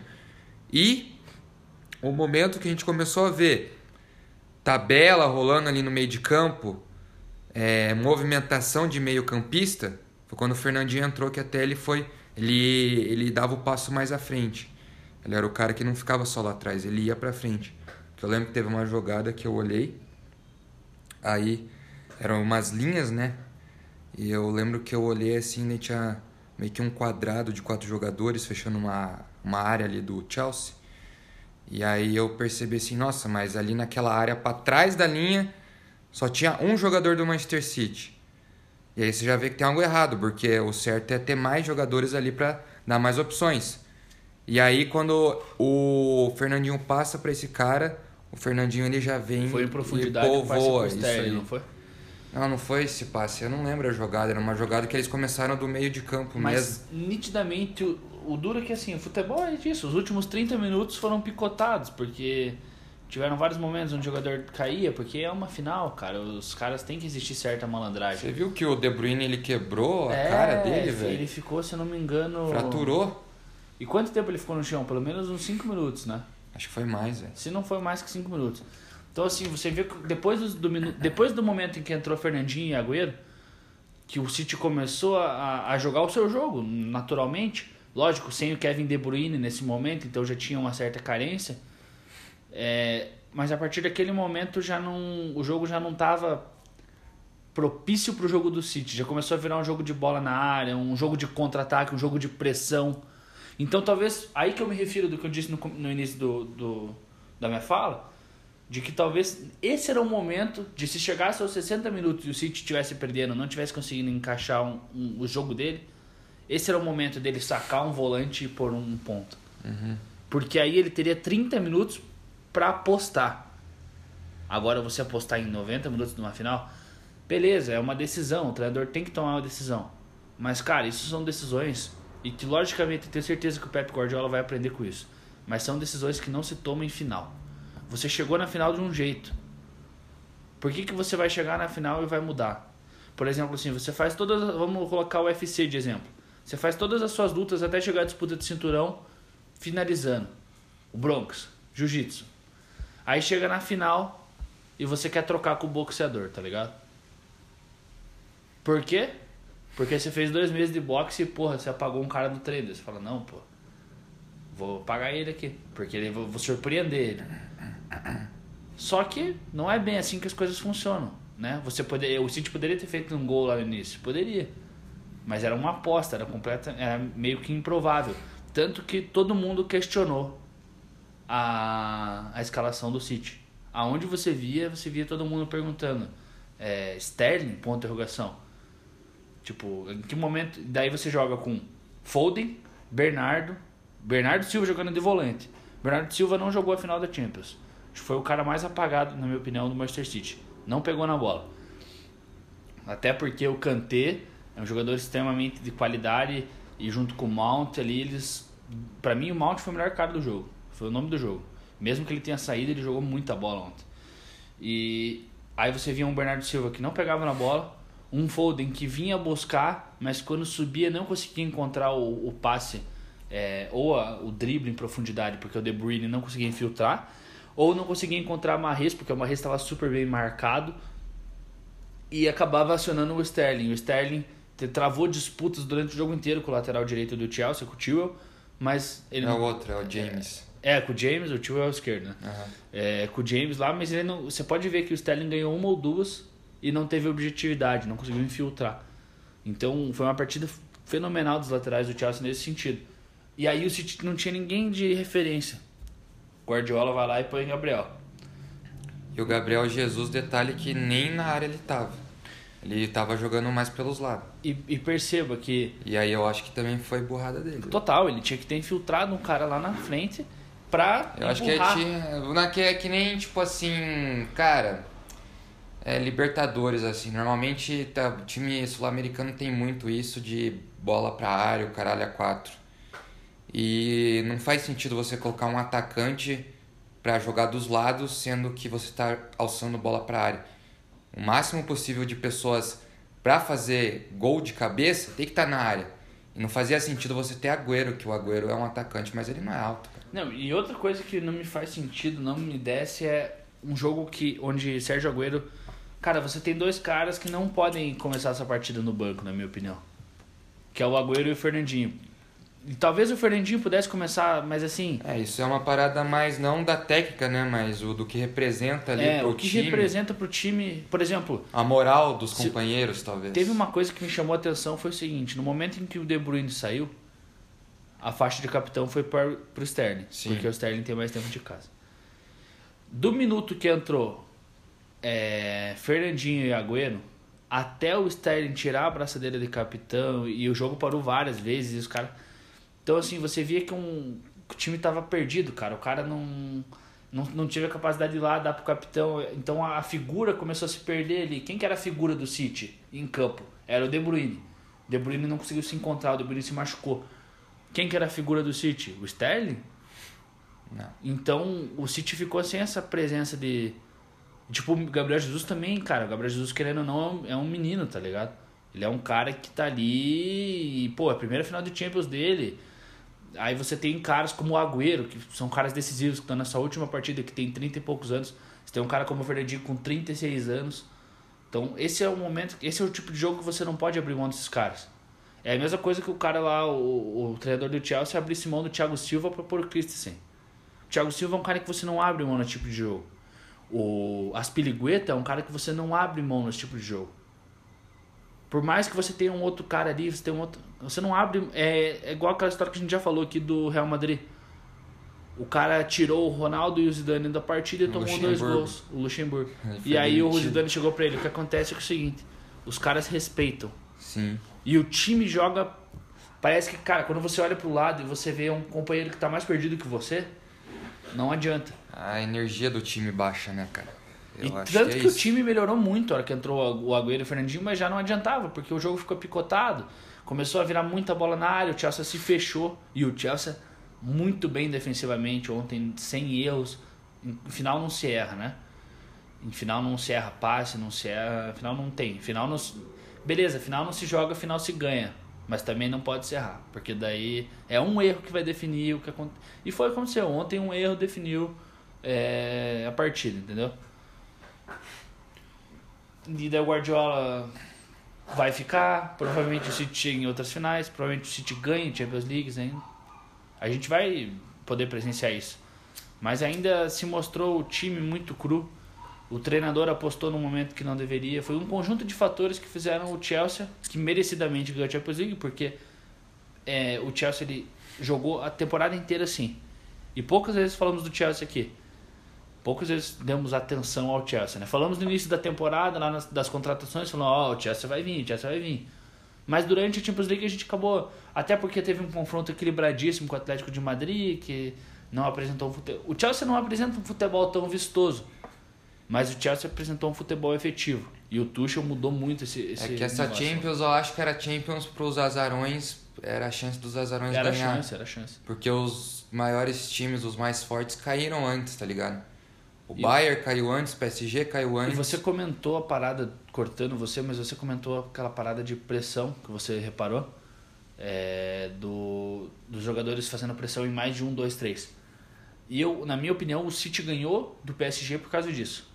Quando o Neymar, quando o Di Maria, quando alguém pegava a bola, já tinha dois ou três marcadores em pressão do City.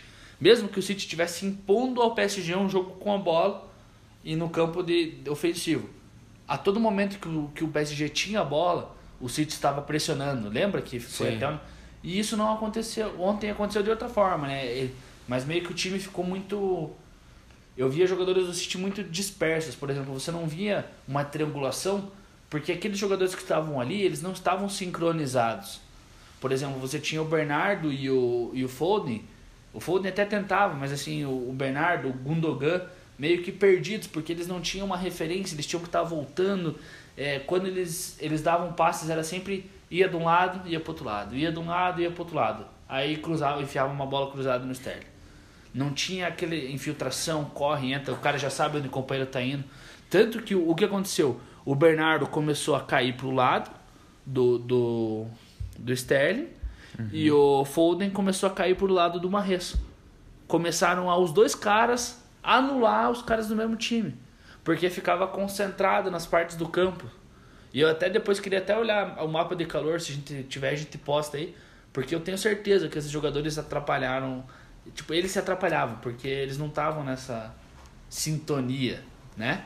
E já, já não tinha um centroavante, então começa a se criar blocos separados, um para um, um lado, outro para o outro. Quando tem a bola, é, rotaciona, mas meio que só na, vertic é, só na vertical, sabe? Fica só indo do lado para o outro. Não tem um, uma triangulação, uma enfiada, uma, um cara entrando em profundidade, que era o que De Bruyne poderia trazer, mas não conseguiu trazer porque realmente é, Kanté não descolou do cara. E quando descolava já tinha um zagueiro na bota do cara, tanto que a dividida lá com o De Bruyne você vê que a bola nem chegou no De Bruyne e o cara já tá chegando nele, o Rudiger ele e, e mostra foi a um lance onde nem era perto da área, né? Era no meio tipo, campo. o zagueiro vem lá da puta que pariu pra quebrar ele, tá ligado? Que era o momento ali de... E, nem acho que foi pra quebrar, mas foi pra... Não, quebrar no sentido é. de disputar a bola, não, não pra machucar e... ele. Né? Mas é uma pena que rolou com o De Bruyne, mas também é o seguinte, eu acho que... De Bruyne aí não apareceu no jogo, entendeu? Então não dá pra gente. Ah, Mas isso é algo que direto acontece com o De Bruyne. Né? Oscila, né? Oscila. Tem um jogo que ele. Ele é o cara que carrega o Manchester City, tem jogo que ele some, tá ligado? Eu entraria muito diferente com esse City. Eu acho que uma mudança que ele poderia fazer era, tipo, sei lá. Tirar é... Bernardo Silva. E pôr um Rodri. Esquece o Sterling. O Sterling, no momento algum, eu nunca vi, eu não entendi o Sterling. Uhum ali jogaria um Bernardo, ele jogaria um Foden, né? Tipo, como de costume, o De Bruyne pelo meio, Foden numa ponta, ou Bernardo, e na outra o Mahrez incontestavelmente que levou o time até essa fase. Ali no meio, Gundogan, Fernandinho, e aí esse terceiro homem que ficaria como se ele queria pôr o Rodri para ser um pouco mais o que o Rodri também tem um pouco de contenção, mas também é um jogador ofensivo, não é um jogador, não é como o Fernandinho, ele não o Roder não é um cara de marcação uhum. de criação, ele é um cara de um 8 também. Só que ele acabou jogando como 5, dado o que o Guardiola precisa. Então, ali seria o momento de escolher um Rodri, ou ali ele fazer uma aposta de de repente botar o Sterling e trazer o Foden para dentro, ou trazer o De Bruyne e botar o Foden infiltrado, né? Uma mudança que eu acho que seria justo ele tirar um meia para pôr o Agüero. Então ele vai jogar com três Aí o De Bruyne volta, recua e joga com meio de contenção e o Gundogan, De Bruyne e Fernandinho, entendeu? Tipo, isso eu entenderia. O que eu não entendi foi do nada Sterling, que fez uma horrível temporada, titular. Do nada Sterling com a faixa de capitão em campo com 70 minutos de jogo e ainda não tinha sido substituído. Marrez não conseguiu pegar na bola. Mas não é tanta culpa do Marrez, porque o City não tinha meio campo. O, o Kyle Walker era o cara que eu mais via pegar a bola pro City tentar alguma coisa. Ele era um lateral. Ele não tem tanto esse recurso de qualidade com a bola no pé. Ele é mais um cara físico, intenso, de batida forte. Aí você via um Stones perdido em campo. John Stones, péssima partida. Compensação, um cara que tem feito uma temporada regularíssima, muito regular e que é um dos melhores zagueiros do mundo hoje, o Rubem Dias muito bem na partida. Teve até um lance que ele salvou o City de tomar o segundo gol lá. E, e na esquerda o Zinchenko também fez uma boa partida, na minha opinião, não, não foi ruim. Para mim, joga mais que o Cancelo. E, e, aí entra aquela história da meritocracia. O Zinchenko conquistou a vaga lá na semifinal contra o PSG. Depois jogou o campeonato inglês no título, foi bem também. Aí você pega o Agüero, que faz dois gols no final de semana. Dois gols no final de semana anterior, arrebenta com o jogo Premiação, vai pro banco aqui. Primeira opção, Gabriel Jesus. Aí você tem um, um Fernandinho que dá duas assistências no final de semana, arrebenta no jogo contra o PSG, premiação, banco. Aí você tem o Rodri, que fez uma temporada inteira muito boa, um jogo ruim, banco. Ele não tem nem a opção de jogar como eu falei pra você, Gundogan, Rodri e Dinho. Sim. Ele, então assim, para mim o Pep Guardiola ele foi muito inventor. Ele quis um pouco de emoção. Sei lá, foi emocionou, sabe? Emocionou, emocionou. Não tem outra explicação, né, que não seja emocionou. Porque você pega os dados, são 60 partidas. E o cara nunca fez isso. Ele vai fazer na final da Champions League. Não se aposta em final da Champions League. Não se tira. O Real Madrid não tirou o Benzema porque o Benzema tava mal. O Real Madrid não tirou o Bale porque o Bale tava mal e o Bale fez um gol de bicicleta. Eu vi Fábio Coentrão jogar a final da, da Champions League. Porque não se mexe no que tá correto. Se mexe quando chegam 70 minutos e você não tá atingindo o teu resultado. E aí você fala, oh, agora é tudo ou nada. Agora eu tiro meu volante, enfio um ponta. E aí você ia entender, porque o cara fala, mano, ele tentou. Diferente dele, apostou. Mas agora, pra gente descobrir o que passou na cabeça dele, a gente vai ter que esperar ele lançar outro livro. E ele não vai falar, eu acho. Ah, ele vai, velho. Porque acho que era uma parada massa de saber o que, que passou na cabeça do cara, porque é igual a gente já conversou com os caras aí do futebol na, nos bastidores lá, eles falam, o treinador nunca tira do rabo uma, uma escalação. Ele deve ter pensado alguma coisa, ele deve ter, ele deve ter visto alguma coisa. Só que é um jogo de futebol, além de ser coletivo, não é só você, tem o teu adversário. Isso Aquela é... coisa, você tem que conhecer, você tem que conhecer muito bem teu adversário. Mas mais ainda, conhecer o teu time, para saber as limitações do teu time. E era, cara, eu acho que ficou muito nítido que foi nó tático, velho. Ficou muito nítido, porque assim, a gente tá falando muito dessa questão no City. O City teve chances, é óbvio, teve chances, tem umas duas chances lá. Mas o Chelsea era sempre o time agudo, velho. Todas as vezes que o Chelsea chegou, levou perigo. E se não fosse o Timo Werner lá furar uma bola e Já depois e chutar fraco depois daquela outra bola, cara, única chance clara que eu lembro que nem foi tão clara do City foi aquele chute que o Foden deu e o zagueiro cortou. Quando ele tava cara a cara com o Mendy. E aí o zagueiro conseguiu cortar o Rudiger. Só aquela chance do Chelsea, cara, eu lembro de umas 3, 4 que eles perderam. Podia, podia ter sido muito mais que 1 a 0 Podia ter sido um 2 a 0 tranquilo, cara. É, o Chelsea foi. O Chelsea fez o jogo dele, né, cara? E fez bem feito. É por isso que eu fico assim, eu, por que, que mudou agora? Não era momento de mudar, na minha opinião. E eu, e eu acho que assim, não é que o Guardiola tirou do rabo, mas é que o Guardiola ele toma uma decisão que não faz muito. No fundo, assim, para além do profissional, não faz muito sentido. Você trabalhar um ano inteiro com, com um método e tá dando certo, e depois você alterar esse método. E de certa forma, quando o Guardiola ele faz essa aposta, logicamente ele viu um vídeo, ele viu alguma coisa, ele viu alguma def algum defeito no Chelsea, ele viu as partidas que ele tinha perdido pro Chelsea. E ele pensou, vou fazer isso. A questão é que, cara, cada jogo é um jogo, são 90 minutos. Se nesses 90 minutos o Chelsea não tiver um, um erro que ele cometeu uma ou duas vezes na temporada, o cara apostar tudo nisso, porque me suou que ele estava apostando tudo no, em alguma coisa. Porque quando ele deu a entrevista de pré-jogo, ele falou: Eu só tenho uma dúvida da escalação, uma semana antes. Eu só tenho uma dúvida. E com certeza essa era a dúvida. Tipo, eu só tenho uma dúvida da escalação. Ele falou na entrevista. Qual? Não, ele não falou qual. Ele falou assim: Eu só tenho uma dúvida. E aí, aí que eu trago. Qual que era a dúvida dele? Pra mim, era se ele ia jogar sem volante e jogar algum ponto. Uhum. Porque não me, não me desce na cabeça que era uma convicção dele. E talvez essa dúvida tenha ele ter tomado a decisão, porque tem que ser tomada a decisão, realmente, não é fácil. E aí fodeu, entendeu? E é louco, né, cara? Mas. Tanto que depois ele voltou ao normal. E aí o time. Foi bem, né? O time foi bem. Teve chance com o Marrez, teve chance com o Foden. Teve. Essa chance com o Marrez foi que o Marrez não acreditou que a bola ia chegar nele. Porque Sim. quando a bola chegou, se ele tivesse acreditado, ele ia fazer um gol. Porque ele não ia perder um gol assim, de, daquele jeito que ele gosta de fazer. É que ele viu a bola vindo, ele viu o zagueiro antecipando e pensou: foi. Aí a hora que o zagueiro não alcança a bola, ele tenta voltar, mas já não dá mais tempo, já vira um.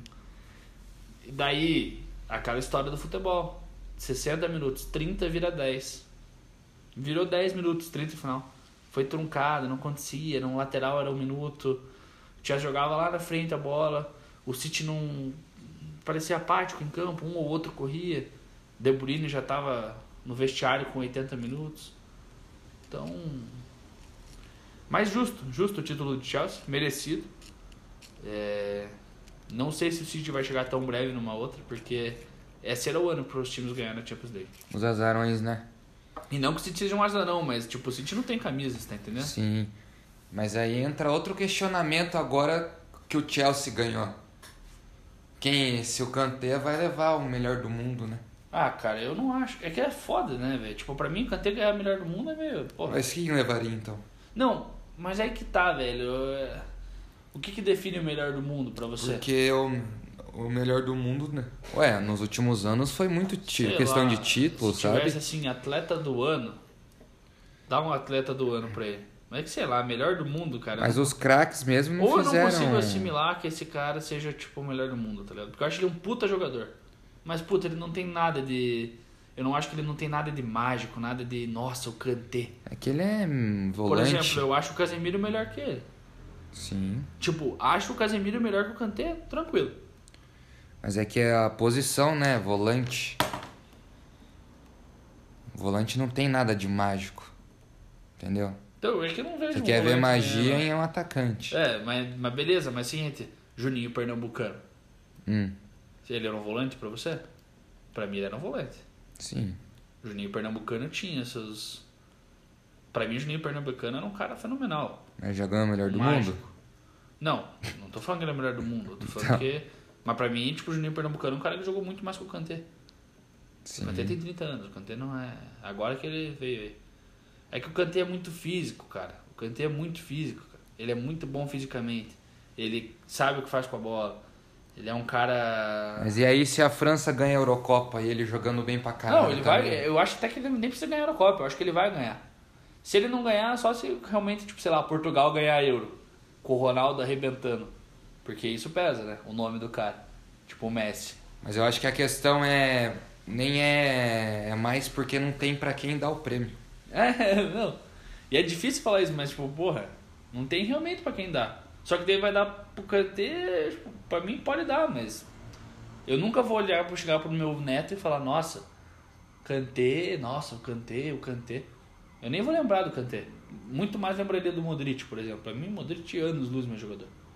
Beleza, que é um meia mais ofensivo, tal, tal, tal. E eu, você sabe que eu gosto de volante, cara. Mas é que eu acho que tem vários volantes melhor que o, que o Kanté, tá ligado? Talvez não agora atuando nesse momento, talvez o Kanté seja o melhor. Beleza, mas pra mim Casemiro é melhor. Tem outros volantes que eu não vou nem citar, mas eu acho melhor. Eu acho que o Kanté, ele tá no lugar certo, na hora certa, ele tem uma história bonita pra caralho. Ele vem de anos de, tipo, pô, tava jogando a Série C da França e agora tá ganhando a Champions, ganhando a Copa do Mundo. Então eu acho que, tipo, sei lá, esse prêmio seria bonito pro Kanté, mas só por isso mesmo. Qual pra mim? Pra mim, o, Mason Mount agrega mais ao Chelsea do que o Kanté, Aham. tá ligado? Pra mim, ele agrega mais ao Chelsea, se fosse falar isso. Quem que é o cara do Chelsea? Quem que foi o cara do jogo pra mim ontem? Mesmo saindo do jogo. O Mount, tá ligado? Jogou o fino da bola. Ah, mas o Kanté, papapá, tá, tudo bem. Pode ser que ele ganhe. Se ganhar, não acho que é injusto. Mas eu não. Tipo, eu não, não, não me vislumbro falando assim. Ah, o Kanté ganhou o melhor do mundo. Parabéns, merecido. Ah, se ganhou é porque não tem mais ninguém, entendeu? E tipo, que fase que nós temos pra. Tipo, porra, o Mbappé. Se o Mbappé. Ó que temporada foda do Mbappé. E tanto que ele tava sendo colocado como um dos, dos caras que poderia ganhar o melhor Aham. do mundo. Só que o cara se machuca no jogo da Semi.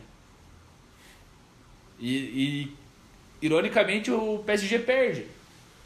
E se ele talvez ganhar a Eurocopa, não sei se ele vai jogar, mas se ele jogar, quem sabe também. Pode ser. Vamos ver o que vai acontecer, cara. Mas eu não, eu não duvido do Kanté ganhar. Mas eu espero que alguém faça alguma coisa, porque, Aham. tipo, eu acho meio bizarro. Saca? Eu acho, espero que alguém faça um- alguma coisa na Eurocopa e. A Eurocopa pode dizer muita coisa, cara. Se o Cristiano Ronaldo arrebentar com a Eurocopa. Ele é, um É. cara que já tem credibilidade. E ele não fez uma temporada ruim na. Ele não fez uma temporada ruim na.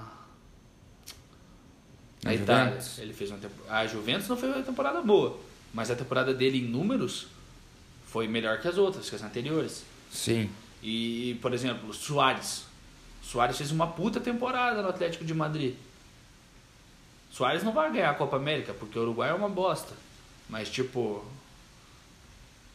Você tá entendendo que eu acho que esses caras, pra mim, são melhores? Aham. Só que é o peso da Champions, né?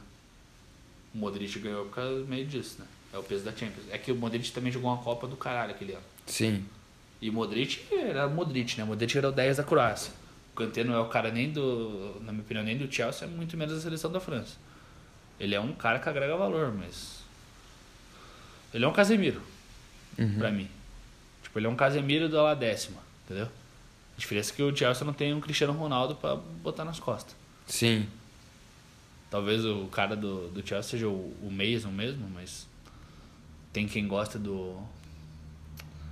Aquele outro pezão lá do, do Havertz, do Kai Havertz. Aham. Que temporada foda também. Jogou, pra mim jogou mais que o Kanté também.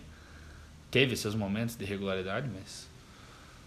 É, futebol é foda, né, cara? E esse prêmio é foda também, porque. E quem dá é a France Football. Então eu acho que é bem possível que ele ganhe uma bola de ouro aí.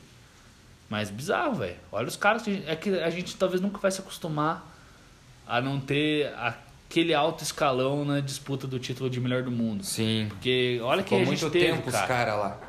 Não, e a gente teve, tipo, Rival, é, Ronaldo, Rivaldo, Ronaldo, é, Kaká. Ronaldinho, Kaká, Cristiano, Messi. Cristiano Messi por vários anos. Aham. Modric. Aí você vinha, tinha o Lewandowski. Lewandowski merecidamente. É que a gente. É que sempre os caras que faz gol, os caras que É, são então. mágicos, os caras que são decisivos de. Ah, mas o Kanté é decisivo de outra forma, eu entendo isso. Mas é que não, não me vai, cara. Tipo, vai dar esse melhor do mundo pro Kanté? Pode dar, mas.